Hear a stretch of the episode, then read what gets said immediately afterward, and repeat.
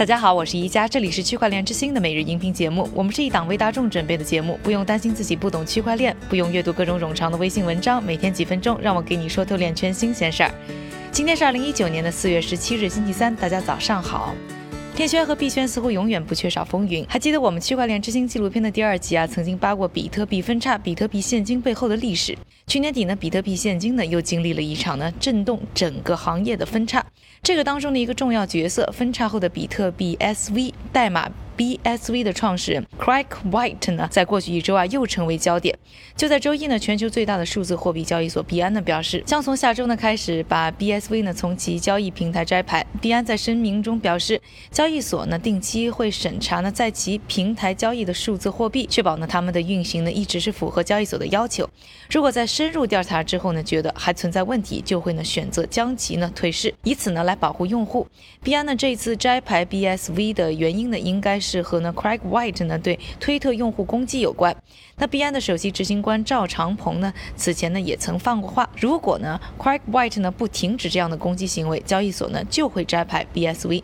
在过去几年啊，Craig White 呢一直对外声称呢自己就是比特币发明者中本聪的真身，但这个说法呢一直备受争议。闪电网络火炬的发起者呢，Hardlaw Nord 呢就公开表示认为呢，Craig White 呢不是中本聪。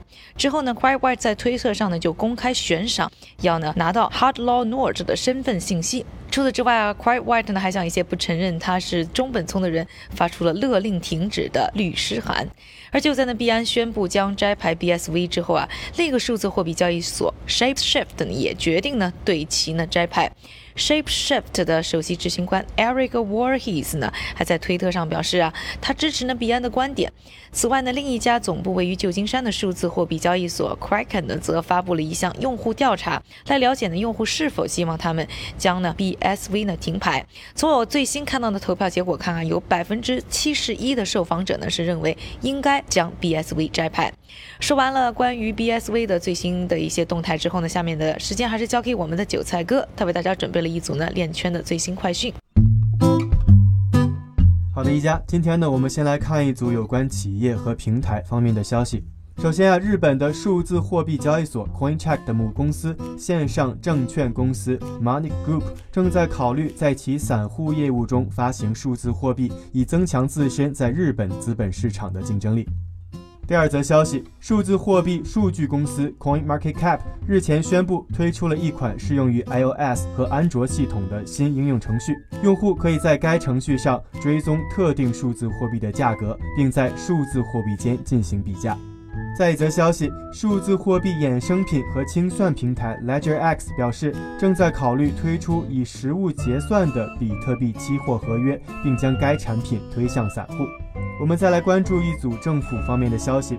法国的财政部长日前公开表示，区块链技术的发展应是法国政府的首要任务，并表示政府计划投资约五百万美元用于区块链技术的突破性创新，以对抗中国和美国的技术主导地位。最后，我们再来看一则研究新闻。美国波特兰州立大学的学者近期发表了一篇报告，描述了一种基于区块链的记录交易的方法，用于打击假药。感谢韭菜哥的分享，也感谢各位的收听。我是一加区块链之星，还原区块链最真的样子。我们明天再见。